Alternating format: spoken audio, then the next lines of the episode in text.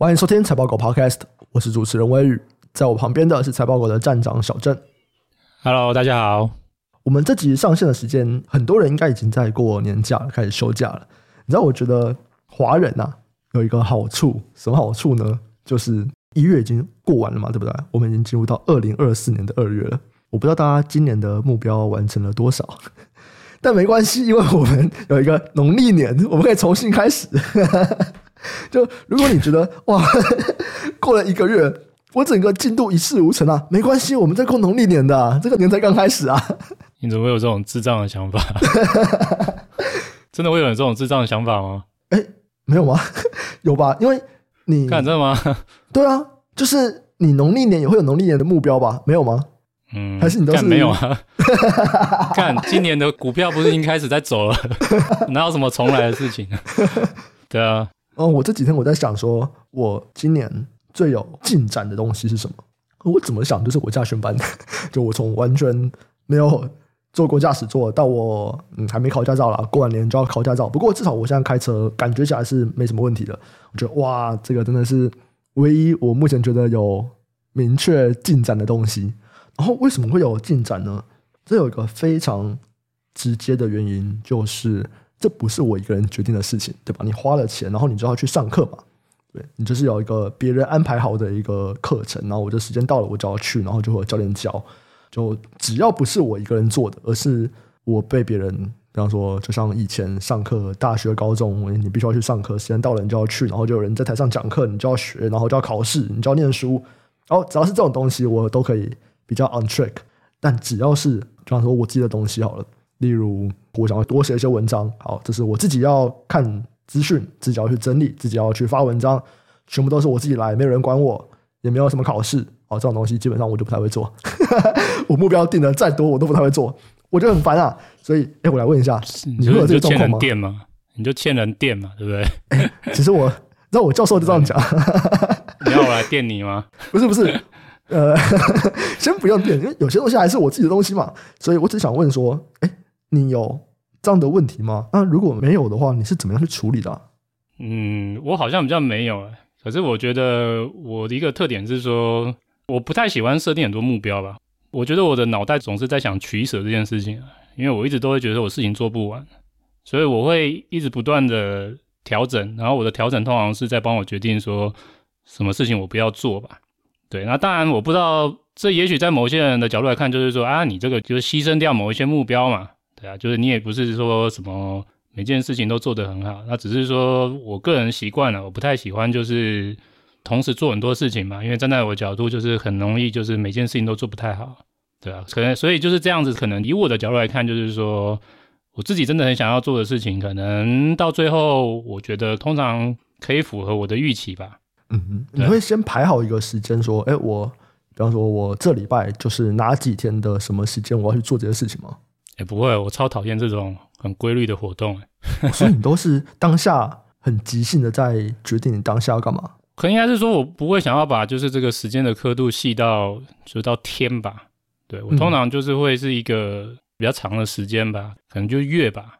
月哦，所以你会说，哎、欸，我这个月可能要干嘛这样子？嗯，譬如我讲一个状况好，就是说、嗯、我这个人做事，我很喜欢就是进入到所谓的心流的状态。嗯，对。嗯那这个如果就是说我已经进入到心流的状态，譬如说，哎，我现在正在进行投资研究，我现在已经进入到一个就是心流状态，我已经可以很专注的在整理的资讯了。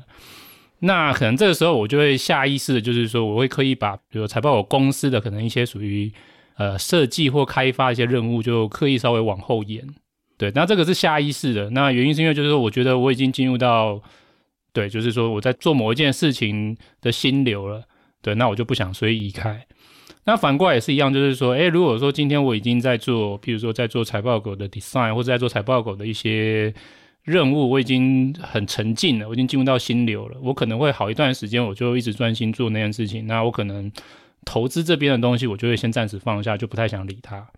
对，那我比较不会就是说，诶，我就是刻意把，比如一天好了，就可能。割成可能一半时间来专注我的投资，一半时间专注我就是财报狗的，就是工作内容。我比较不是这样，通常可能是会在一个比较长的时间之内做切换，大概是这样吧。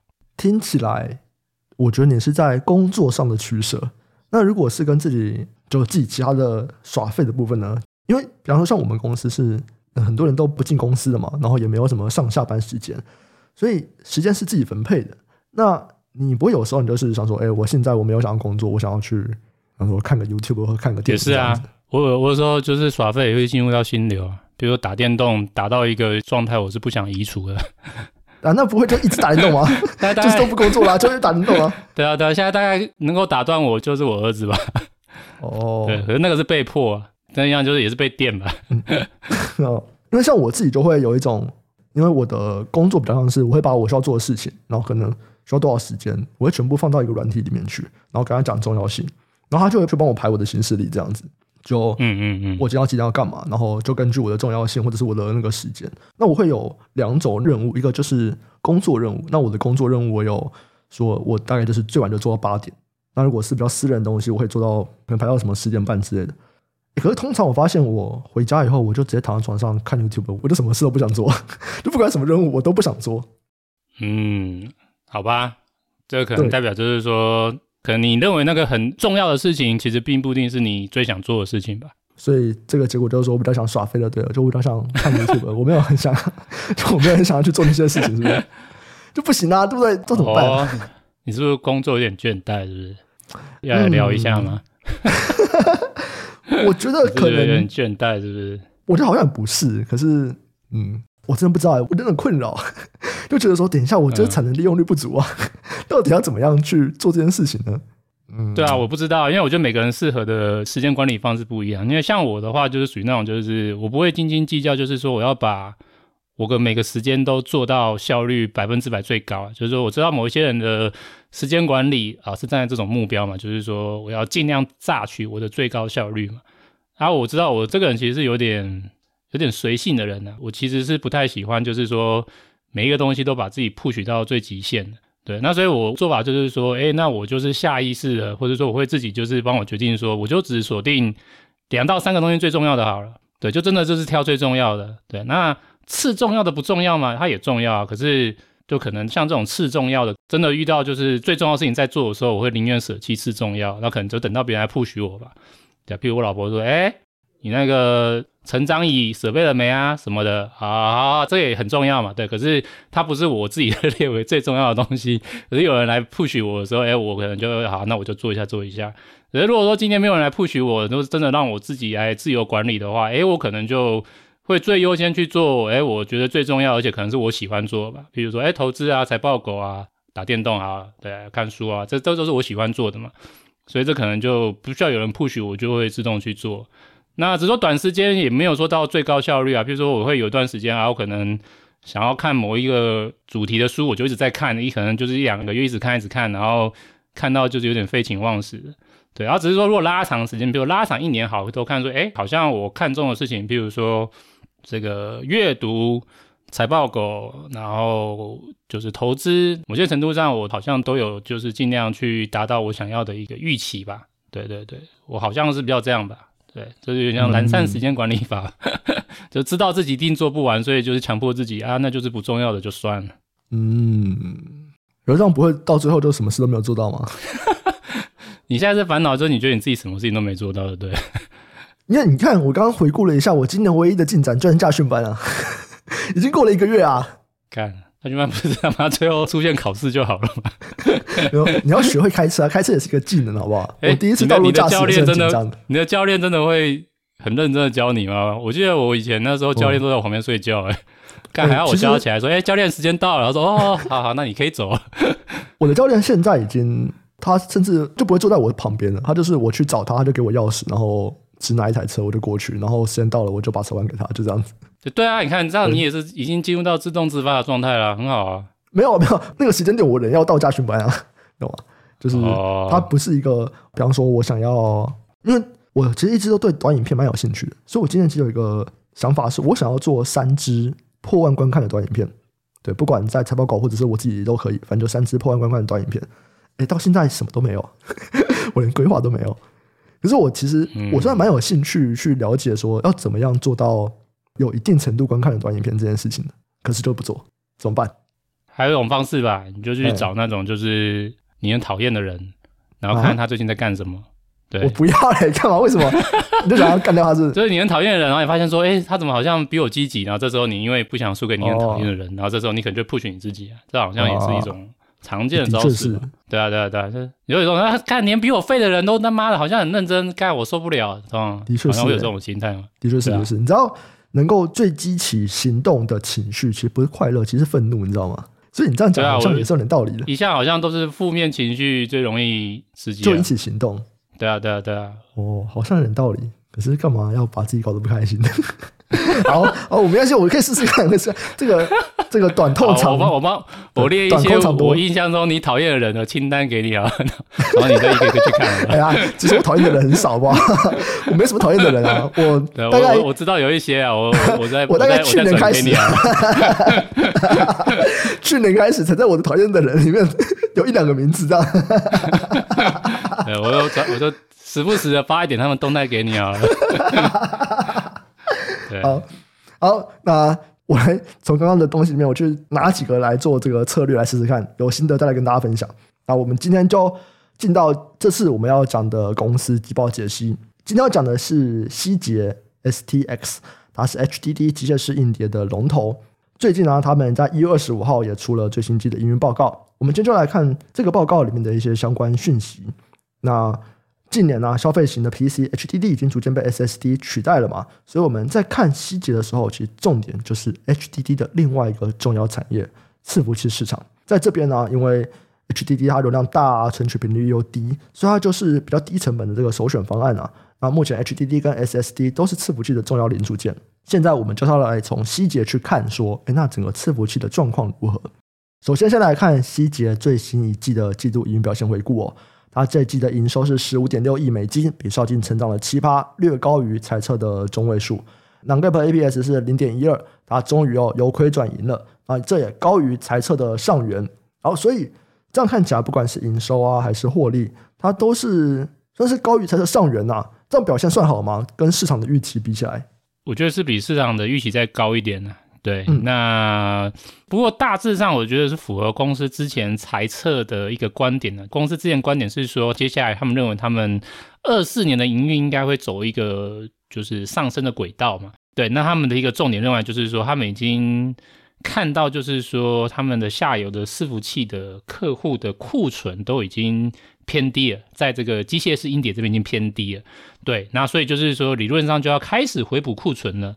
那除了这个回补库存之外，再加上就是说，他们觉得，哎，今年，哎，有可能就是伺服器终于就是重回一个就是正轨吧，因为去年很惨嘛，去年就是伺服器不只是景气下滑，同时还遇到那个 AI 排挤运算嘛，就是说大家都把这个钱拿去投资 AI，那就可能就是机械式硬碟这种比较属于传统的存储的零组件，那就先倾向就是牺牲这边的预算，所以去年就非常惨嘛。那他们今年认为就是说，诶，这个尤其是在这个北美，北美不管是在这个大型的云端业者，或是企业用的伺服器这边的话，诶，看起来好像都已经有弱敌了。然后他们也预期说，今年需求是有机会反弹的。所以就是说，我想可能就是现在是处于在回补库存的，对，现在在回补库存。那只是说接下来可能就是在整个下游的整体需求的话，他们还是相对就是觉得会。算是这叫什么谨慎成长嘛？对，就是说应该是会成长啊，嗯、所以不管怎么样，反正他们就觉得就是说，哎，就如他们的预期就对了，他们这已经算是大容量的机械式硬碟，就是连续两季回升嘛，所以他们觉得说符合他们的预期啊，就是说这个应该他们最惨就是在去年第三季啊，其实已经就是落底了。对，那接下来的话，他们觉得就是这个云端伺服器这边的，哎，就会向上了，他们的这个。大容量的机械式硬碟，硬碟这边的营收就是可以回温了。那以这样来看，就是它上一季的表现算是符合公司的论述啊。那当然就是说，哎，这个比财测强一点嘛。那所以就代表说，哎，有可能就是其实回补库存这边的力道比他们想象中还要再强一点这样。嗯，哎，这边也可以补充一个，因为 HD 主要会是。也不能说是主要是通用伺服器啊，但因为 AI 伺服器的用料没有比较多，所以其实我们在看他们 HDD 硬碟的表现的时候，就某种程度可以说，我们也其实是在看通用伺服器的市场，对不对？因为这边的量毕竟是比较大的。对，应该比较偏向，或者说我我这样讲，就是其实一般的话，就是说会把就是这个伺服器的存储跟伺服器的运算是分开来看。嗯，对，就是说它不太像我们的电脑一样，就是说电脑里面本身也有配什么什么硬碟啊，然后就是 CPU 啊、记忆体，它是全部都融在一个装置嘛。对。可是其实伺服器他们是可以做拆开规划，就是我可以专门就是做一个就是存储的系统。就，这个系统的重点就是在存储，它不是说每一台机器一定要就是像我们一般的 PC 一样，就是说哦，这个装置就一定要搭载着这个硬碟啊、CPU 什么，它其实是可以拆开来，就是分散式的。对对对，那或者是说，就以你的说法，像那种就是说，呃，一般的伺服器可能比较会搭载的是这个。就 SSD 啊，因为你这个运算运算的话，你当然希望存取也能够不要是瓶颈嘛。那 SSD 的存取一定是比传统机械式硬碟快。嗯、就是机械式硬碟比较真的是纯粹，就是我有个纯粹存储的需求。譬如说，哦，我就这个影片的这个资料容量很大，哎，可是它其实不太会有人会存取，所以我可能还是要把它存在一个地方，有点像备份的概念。对，那它就是要专门就是可能去设计一个机柜，里面专门放就是是专门用来储存用的这些就是资料，那这个时候才会用到就是可能比较是这种机械式硬碟。对，嗯、那如果以去年来看，因为大家都在投资 AI 嘛。AI 重点就是在运算嘛，运算的重心就是第一个在 GPU，、嗯、第二个在就是 HBM 嘛，就是 High Bandwidth Memory，这两个才是关键。所以去年大家都是把钱拿去买，就是算是 NVIDIA 出的模组吧。嗯，对。那 NVIDIA 这个模组主要其实就是这两个东西的组合，再加上就是这个主板把它兜起来这样子。对对，那真的就是几乎是不会去采购到什么机械式硬碟。对，所以比较像就是说。机械式硬碟的需求是来自于，就是说，哎，我今天这个云端或者是说伺服器在运算总是会产生资料嘛，那这个资料一旦多了，就需要储存，哎，那所以我这个时候就要思考，说我是不是要去就是投资我的这个。容量来去继续就是储存这些庞大的资料，那只是说去年的话，大家倾向就是说，就算资料在增加，我还是先牺牲就是储存资料这边的这个需求好，因为这个 AI 太重要，我宁愿把钱都拿到这边来。对，所以我觉得你可以说就是说，机械式硬碟的复苏，相当于是通用伺服器的一种征兆，是可以这样说没错。不过我觉得更好的说法就是说，是算是非 AI 的云端投资，非 AI 的就是。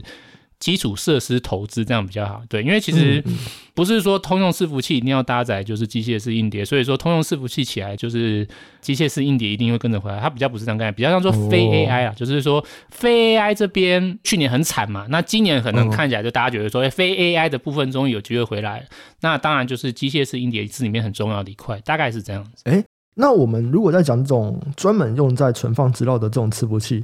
它算在通用伺服器的归类里面吗？还是我们有三种分类？因为我们会讲说，哎，AI 伺服器跟这个通用伺服器嘛，就是我会看到，哎，有这两种分类。那如果今天我们讲 HDD 这种专门在存储用的伺服器，它是算在通用，还是它又是第三种分类啊？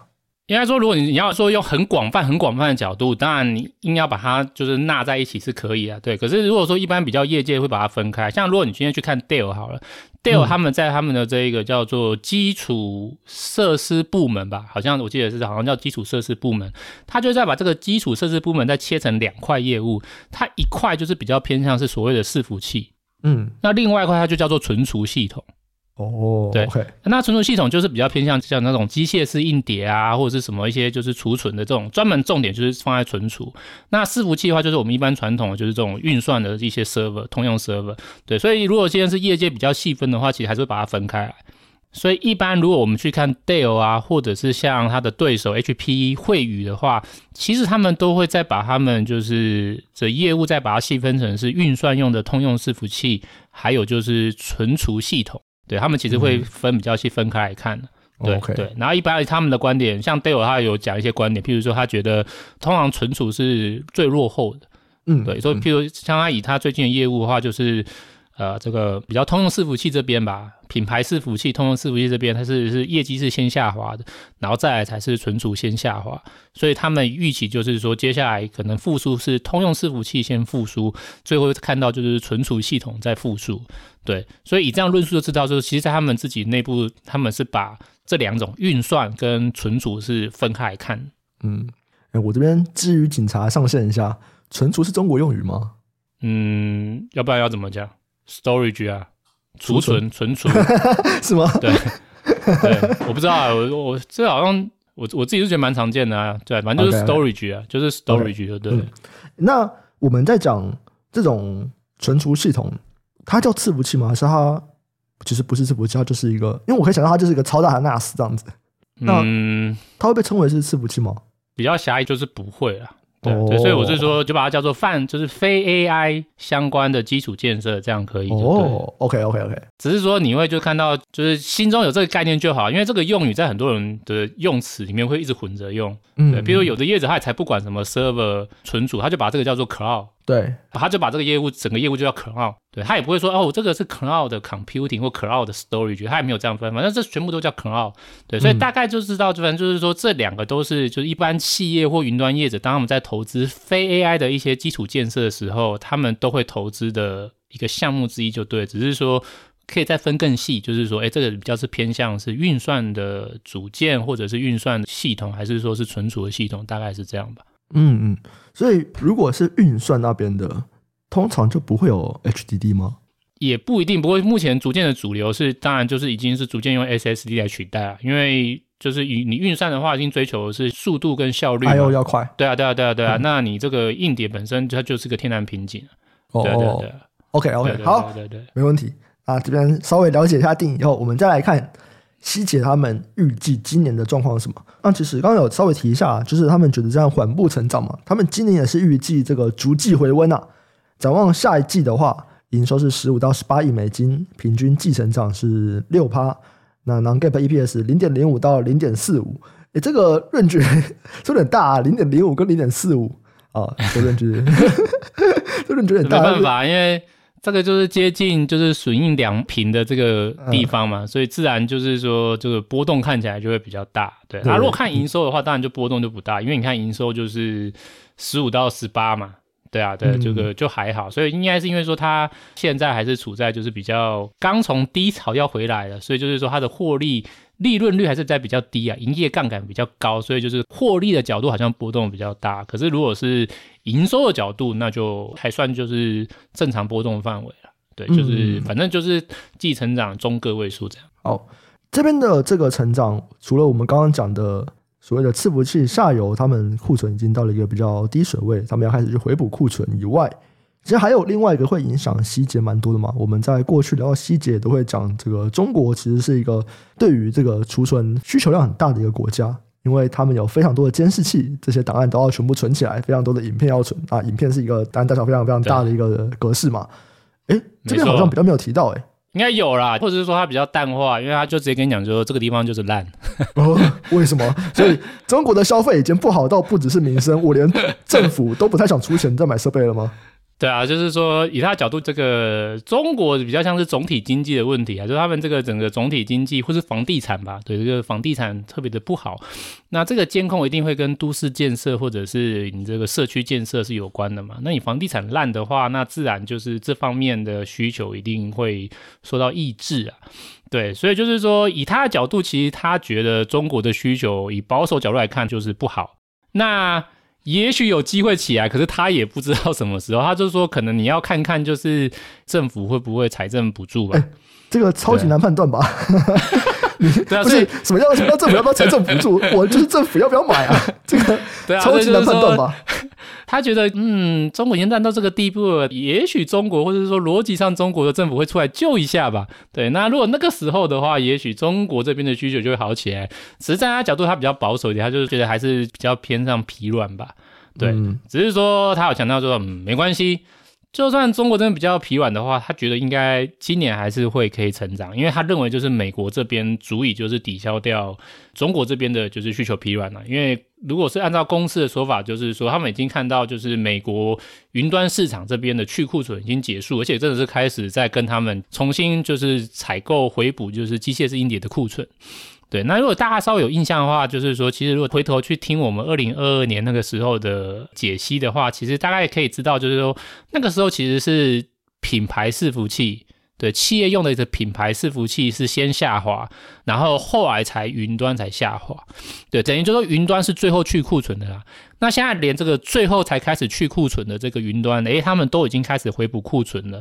那所以公司就强调，就是说，其实以他们角度来看，他们觉得不管是品牌伺服器，就一般企业的内部用的伺服器，或者是这种云端的需求啊，他们其实觉得都已经算是去库存，已经去到一个很低的阶段了。所以接下来他们已经要看到这下游的业者，其实在做的是回补库存。那而且不止回补库存，他们也看到就是说，实际上的需求。他们觉得也开始有慢慢加温了，所以就是说，他们预期就是说，这个回补库存应该会在短期或上半年先发酵。那如果再往就是偏向下半年的话，哎，不止回补库存，还会有包含就是呃这个伺服器的业者的需求也回升了，那也会在带动就是他们机械式硬碟的采购也在持续向上。简单点就是美国很棒，对，就是美国可以抵消到中国。插到其他的题目去了，就是我们在聊。这些供应链的状况啊，你看，像我们现在讲说这个伺服器，我们这个存储已经在比较尾端了哦，它都已经要逐季开始回来了。然后我们之前在讲说，哎，笔电也回来了，然后整个记忆体今年又是一个，因为记忆体今年的需求会很强嘛，代表说其实整个终端的这个量也都会，就是都还不错。那三 C 看起来整个电子消费性产品，不管是在消费用，或者是我们在讲这种比较伺服器啊、比较工业这种的，就都起来了。那为什么还会在总经这边，大家还在讨论什么软着陆或者是做硬着陆？就是诶，为什么我在总经那边看的，跟在产业这边看的，会有一个对于今年经济预测为什么差那么多啊？其实没有差那么多诶，或者是我先讲，就是说，如果以需求来看的话，其实大致上都认为，就是说，就算说今年会成长，其实都算是低成长。对，像你说 PC 啊，PC 的话，你现在说成长，诶，那成长多少？诶，现在一般预期就是说可能是两到三趴销量的成长。嗯，对。那你说，诶，手机呢？手机会成长，诶，那手机是成长多少？诶，一般认为的销量也大概就是也是一到三趴的成长。对，然后诶，伺服器有可能会回来，那伺服器回来多少？那可能说啊，好像也是低中个位数，可能就是三到五趴吧。对，这样的成长。对，所以先讲就是说，其实如果真的就复苏的角度的话。其实这个成长算是低成长啊，对，那为什么没有办法高成长？为什么是低成长？那我觉得一个观点就是跟你讲的刚刚提到的总经因素有关，大部分还是认为就是说，其实目前的总体经济环境还没有特别强劲的复苏，对，就是说，哎，虽然说可能比去年好，可是可能这个是低基期的因素，那可能就通膨的角度来看，通膨还没有办法回到可能就是像我们在。呃，可能是二零二零年或二零二一年还那么低，对，现在通膨就算说在这次的这个周期要回来了，通膨还是降不下来，还是维持在一个可能是两呃，应该不止两趴哦，可能在欧美的话可能是四到五趴这种环境的，对，那还是会压抑就是终端的支出，对，所以就是说，就算说今年可能会成长，可是。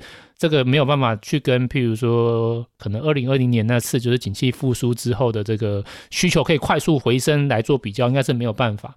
对，所以先讲就是说，我倒是觉得没有不一致啊，就是说，其实，在需求角度，大家也都是认为说，就算成长是低成长，那这个低成长更多的可能纯粹就是去年是低基期，那所以今年只要有好一点，那当然就回升了。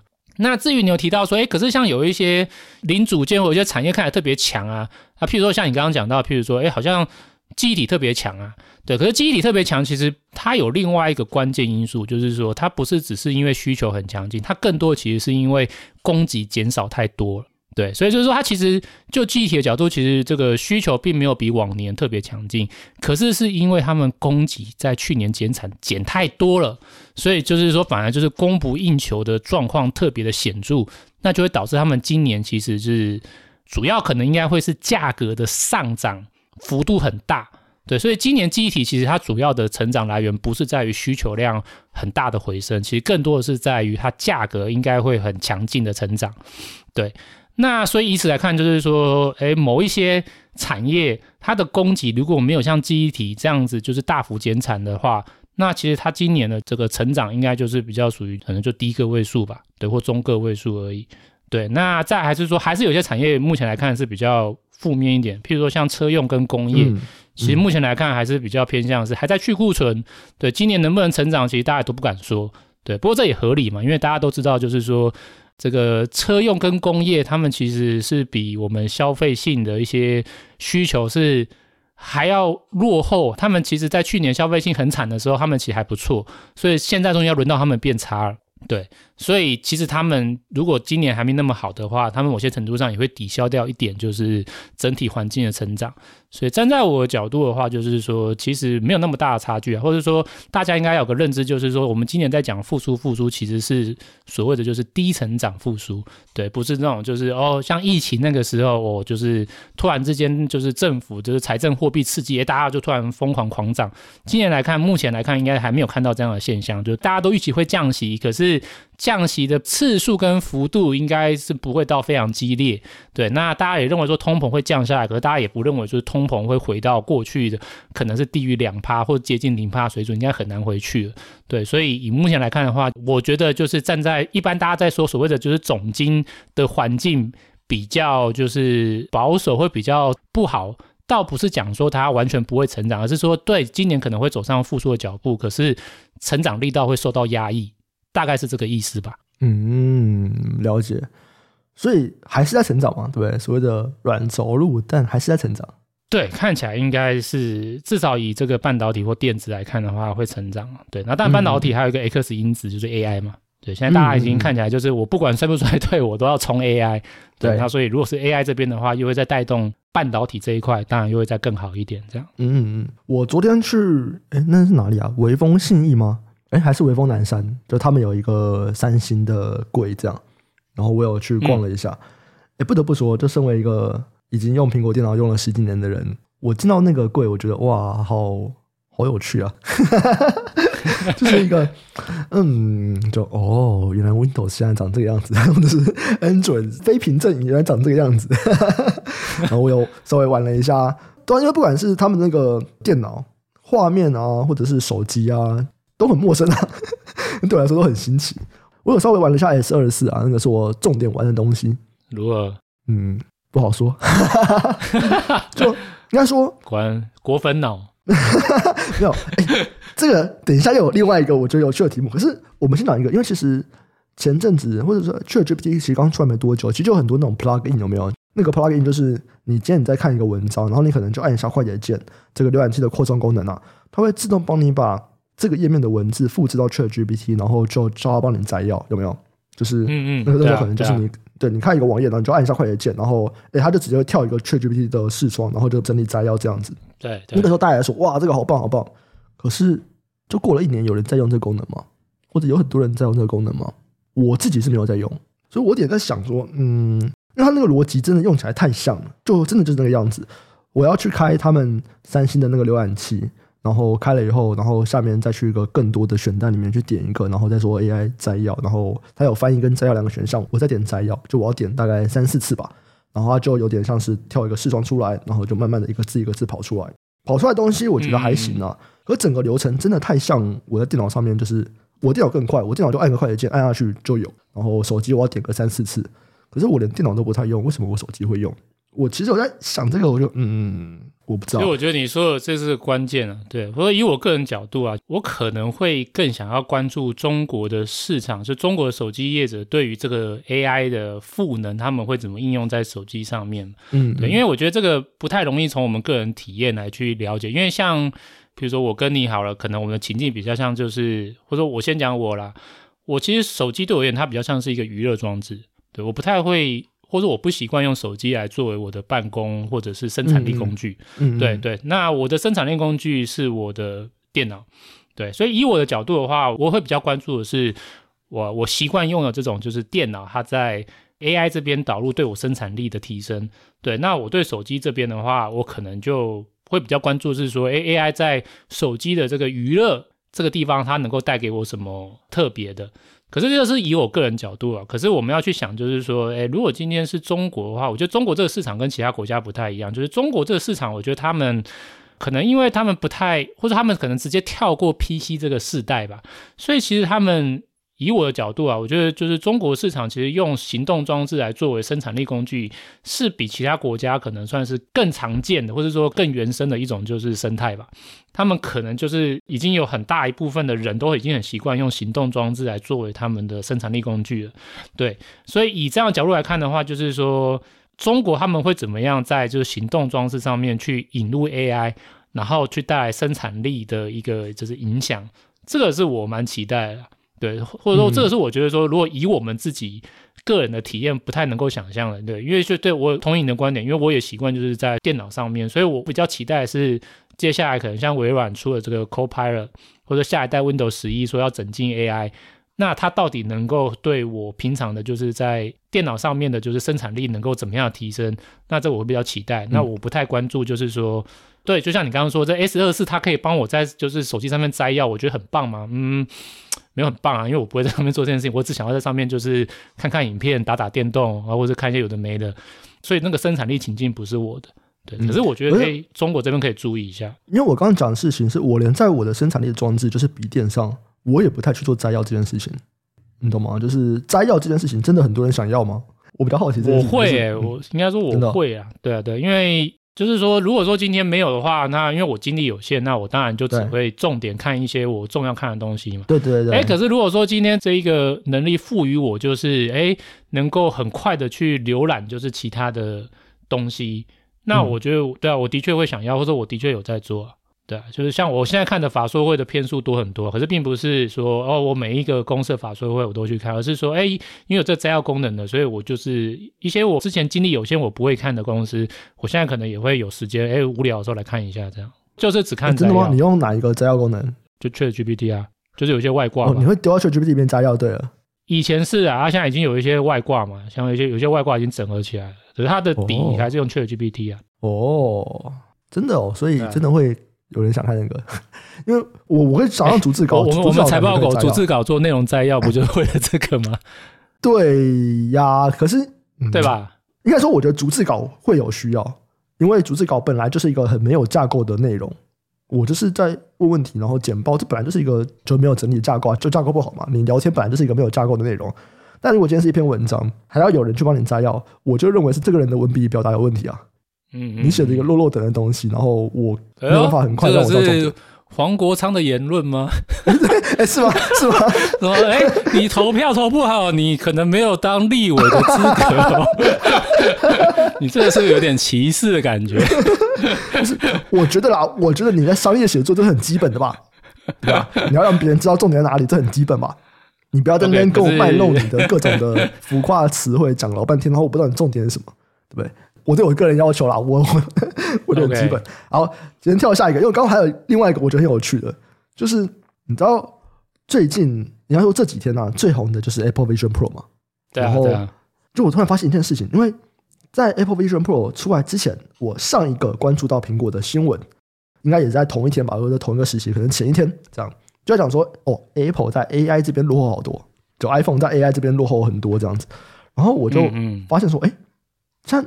就 Apple 它在 AI 这边被批评，然后它出了一个就是 Vision Pro 这个东西，这是一个 AR VR 的装置啊、嗯。他们不喜欢这个词，可是不管怎么样，它就是一个 VR 装置。然后我突然发现一个蛮有趣的，就是 Facebook 改名叫 Meta，对，他们本来想要去发展这个元宇宙，但现在看起来某种程度半放弃嘛。他们也加入这个 AI 阵营，哎，反而是苹果拿走了 Meta 这个东西。对，是啊，是啊，就是之前大家都在玩元宇宙的时候。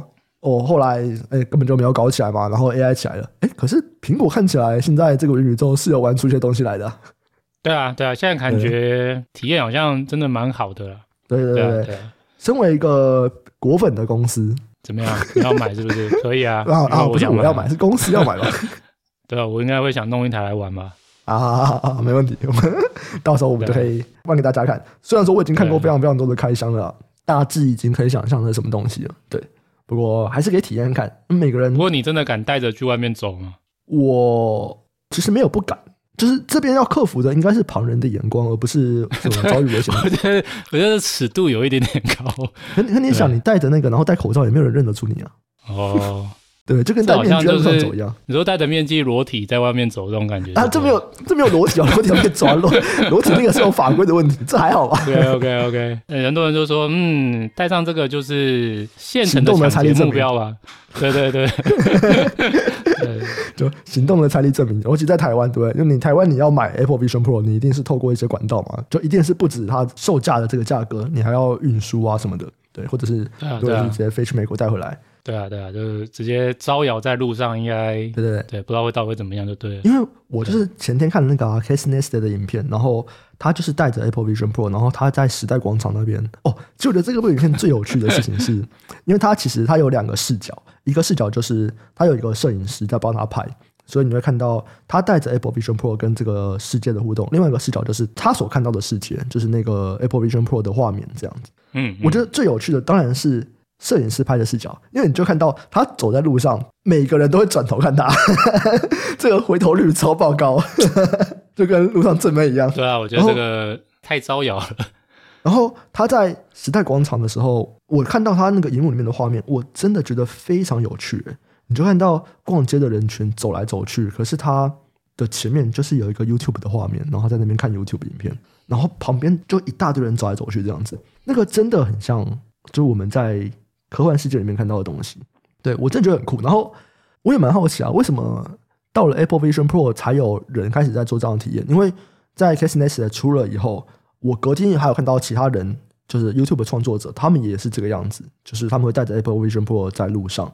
或者是我看到很多照片嘛，就是搭地铁啊、搭捷运啊，然后带着 Apple Vision Pro，我也蛮好奇，就是为什么到了 Apple Vision Pro 才有这个行为？因为以前 Quest 二、Quest 三其实他们也不用接电脑啊，为什么没有人带着出去？就是要到了 Apple Vision Pro 才会出去？就是果然苹果就是草吗？对啊，他可能没有那个苹果的 logo 带不出门。就你带着 Quest 二、Quest 三出去，看起来就是一个怪人；你带着 Apple Vision Pro 就是草。对。我不知道啊，不过我很好奇啊，就是说他戴着不会重嘛？其实我也很好奇啊，就是说这个戴着完全不会不舒服嘛？对啊、哦，超不舒服，蛮好奇。对啊，对啊，对啊，所以就是说，对啊，如果说真的不舒服的话，那除了这个苹果潮这个解释之外，我也想不到有什么方式可以解释这样的行为，就对。对，还说这个可能会不会是暗装？就苹果花钱叫你，哎，我给你钱，你出去走。哦，我不晓得啊。对，因为对，你就想 Apple Vision Pro 跟以前的这种 VR 头盔其实没有太大的差异嘛，对不对？解析度好很多啦，就是所有的功能都好很多。然后它最大最大的，应该说所有人在讲 Apple Vision Pro 最好的，全部都是跟苹果生态系的整合。就是我相簿啊，我的这个 FaceTime 啊，我跟苹果生态系的整合非常好，然后画质变高很多，然后每秒的这个帧数多很多，所以画面会流畅很多。这个是比较规格上的进步。但你用便宜版的 Quest 三，它能够做的基本上也都可以做，为什么你不再去路上？哎，不一定哦，搞不好这个苹果带起潮流，因为就是这个 Vision Pro 自从这大家带出去之后，哎，搞不好你刚刚其他的装置也会慢慢就带带出门。你说等一下我去中校复兴，就一大堆人带着二、Quest 三在路上走，哎，形成一个新的服装潮流，对。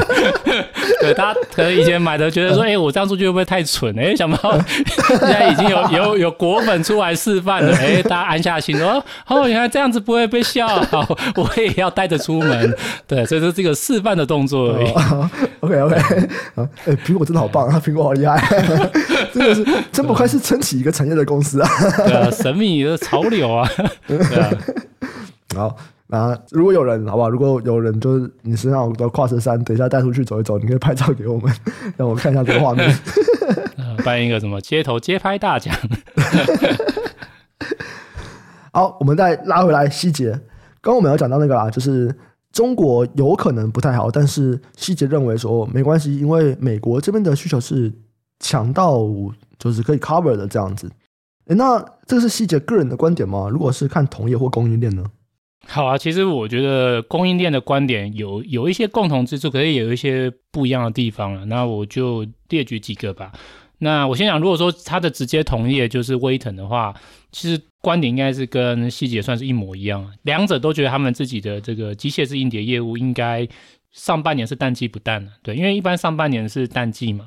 对，那他们觉得就是他们是淡季不淡，对，他们觉得他们应该上半年还可以再成长，哎，这个不止上半年成长，就是他们会逐季成长，下半年的话还会再更加温，对，所以基本上不管是希捷跟威腾，他们都个观点，就是说云端的这个市场或者伺服器的市场，乃至于对于 HDD 的采购啊，其实应该算是已经结束这一个衰退循环了，接下来就是要一路向上，对，不过这两个他们。因为都是机械式硬碟的业者嘛，所以他们的观点比较乐观。如果我们来看看其他零组件，因为伺服器除了存储的组件之外，还有运算的组件嘛，还有其他不一样的组件，那观点会有些不一样。对，那如果说像我们来看，就是记忆体哈，记忆体的这个龙头三星，三星的话，它的观点跟希捷和威腾一样的地方是说，三星也认为就是伺服器或者是这个存储的市场，他觉得已经落底，他就已经就是谷底要反弹了。那只是说这个反弹的力道，今年上半年呢，他觉得应该还是比较偏弱，他还是比较期待是说，他觉得应该是下半年的复苏力道比较强。对，所以这是三星的观点呢。对，他就是说，他觉得现在是谷底没错，可是要期待就是今年上半年啊，伺服器市场有强劲的成长，他觉得应该是没有办法。对，他觉得可能上半年可能就是要么就是持平，要么就是很缓慢的成长。那他比较预期就是可能下半年才会比较强劲的成长。对，那这是三星的观点。那另外如果再看就是运算单位，就是 CPU 的话，嗯，不管是 Intel 跟 AMD，我觉得他们对于就是 Server CPU 上半年也是比较偏向，就是跟三星的观点有点类似啊。对，就是说上半年的需求还是比较偏疲软，那下半年成长幅度才比较大。对，所以就是说。像 Intel 跟 AMD，他们应该预期，他们接下来就是今年第一季 Server CPU 应该还是会明显的季衰退，就是淡季的效应还是比较明显。对，它只是说，诶，虽然淡季明显，可是如果说是以跟去年同期相比 YOY 的角度，那 Intel 跟 AMD 都觉得是会较去年同期成长。对，所以以这样的角度来看，因为会较去年同期成长嘛，所以应该就是走出谷底了。可是是很强劲的复苏吗？没有，因为淡季的效应还是明显。对，所以如果我们这样来看的话，大家如果有什么东西是共同一致的观点的话，我觉得一致的观点就是说伺服器已经落底了。对，这个是大家一致的观点。可是大家观点不一样，是在于就是说上半年的复苏力道的观点不一样。对，有的觉得上半年我就会有不错的成长的。那有的业者是觉得我上半年可能就是还是不太会有明显的成长，我比较温吞。那认为就是可能下半年才会有比较明显的就是业绩回温。对，那只是说，诶，奇怪，但一样都是伺服器产业，那为什么就是零组件的观点都不同？对，那以我角度的话，我觉得这可能就会是跟。每一个零组件自己的供需还有去库存的时间点不一样而有所差异吧？对，因为我们要知道，就是说这个机械式硬碟应该是所有伺服器供应链最早去库存的。对，至少就我统计是最早去库存的。对，一般大部分的就是伺服器零组件大概都是在二零二二年的 Q 三底到 Q 四初才开始就是进入衰退。可是机械式硬碟它是最早，它在就是。二零二二年上半年第二季就已经开始下跌了，那所以因为它最早去库存，所以理论上它的库存最早见底。以这样逻辑来看，他们是最早进入到就是回补库存的循环，这我觉得蛮合理的啦。那所以以这样来看，就是说我们这大家可以理解说为什么啊威腾跟希捷的观点和别人不一样，因为他们就最早去库存的嘛，所以他们领先别人就是一到两季提早复苏，我觉得是蛮合理的。对，那至于就是说，哎，那为什么就是 Intel 跟 AMD 他们对于自己的 Server CPU 今年上半年的淡季还是觉得会是比较疲软的？那我觉得应该就是因为这个 Server CPU 的去库存应该都要到二零二二年的就是 Q 四才开始吧？对，所以以这样来看的话，就他们可能还需要一点时间才能够有明显的就是回补库存的动作，这个是我觉得差异啊。对，那所以如果说这个的确是这些零组件差异的原因的话，那我觉得就是威腾或希捷讲的话是合理的，对，就是说他们觉得就是伺服器已经在回温了，他们觉得他们自己的机械式硬碟的库存会回补了，我觉得应该是蛮合理的啊，因为的确他们就是去库存很久啊，因为如果从二零二二年的第二季到现在，哇，已经去库存进入到第七季还第八季了。对啊，所以理论上已经蛮久了，库存应该真的都见底了。对，所以基本上我认为就是希捷的观点，我认为有其可信度了。对，所以我还是维持跟上一季以来的观点一样吧，就是说机械式硬碟在二零二四年的话，应该是会逐季回温的。对，所以希捷这边的话，我想今年看到它的业务是逐季成长，应该是可以期待的。嗯嗯嗯，好。那既然都已经讲到不同零组件的差异了，我们就直接来看整个产业链上面的这些公司好了。刚好提到在里面有不同的零组件嘛，那 HDD 它是去库存时间最早，所以它预计应该说目前看起来啊，参考威腾跟希捷，它在回补库存的启动时间也会是最早的。那相关的业者看起来，像比方说我们刚刚讲这两间嘛，希捷、威腾，那可能再加这个东芝、Toshiba，那可能就会是今年我们比较可以看到在这边的业务回来的公司这样。对，就是说以 server 的零组件的话，目前觉得机械式硬碟应该算是最早开始就是向上的零组件了。它可能上半年的表现应该会比其他 server 零组件再更强一点。对，那主要也是因为他们就比较早去库存，所以比较早回来吧。嗯，那再来刚才有提到的就是 server 的 CPU，那这边主要应该就只剩下两家了，Intel 跟 AMD。那他们可能就是上半年表现没有那么多。你如果要回补库存，可能是要到下半年左右。对对对，就是说可以说是落底没错啊，因为至少不管是 Intel 或者是 AMD，他们还是预估就是 Server CPU 会是 YOY 成长。对，那只是说他们没有办法像机械式硬碟一样就淡季不淡哦。机械式硬碟的话是说，我这个第一季还会比去年第四季再更往上，对，然后第二季还会再比第一季更好。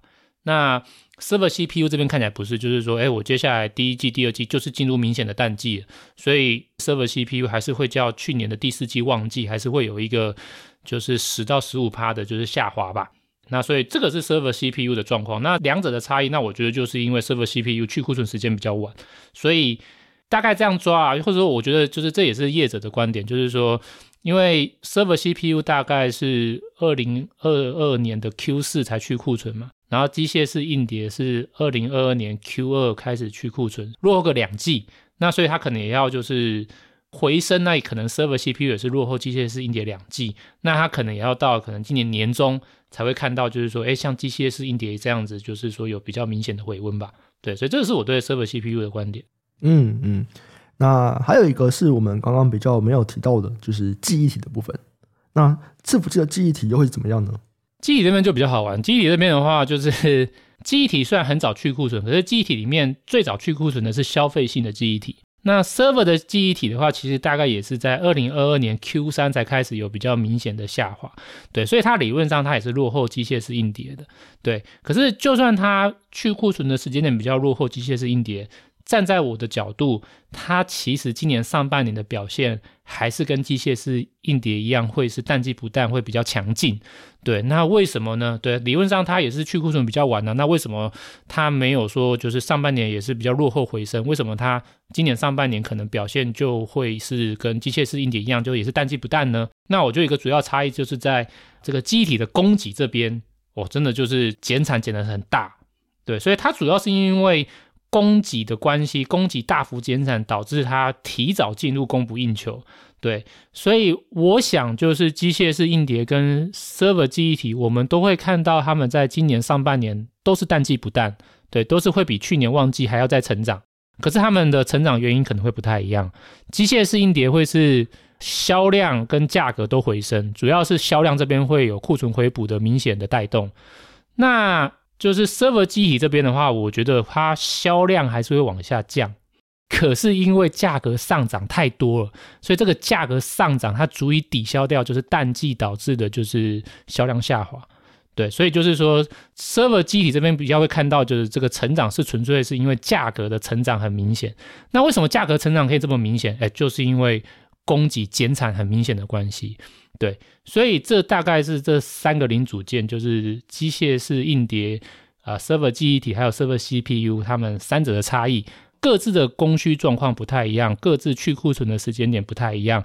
那我的预期是说，机械式硬碟跟 server 记忆体应该都会今年上半年都淡季不淡，那 server CPU 会比较辛苦一点，今年上半年还是会有明显的淡季，那比较强劲的回温可能就要看到今年年中吧。嗯嗯，好。那这边呢，大概就是我们去整理了所有伺服器他们一些零组件的东西。哎，还有什么没有讲到吗？其他就比较杂吗？呃，ABF 载板啊，什么电源供应啊？ABF 的话，我觉得应该也是今年年中之后才会比较有机会。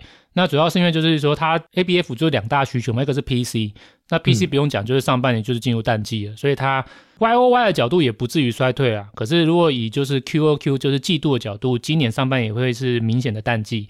那再来就是说，它另外一块 server，那 ABF 主要就是给 CPU 用嘛。那既然 CPU 它上半年是淡季的，那 ABF 肯定上半年也不会有什么太好的表现，所以我想就是 ABF 应该也是跟 CPU 这边一样，应该也是要到下半年才会有比较明显的回温，所以大致上是这样吧。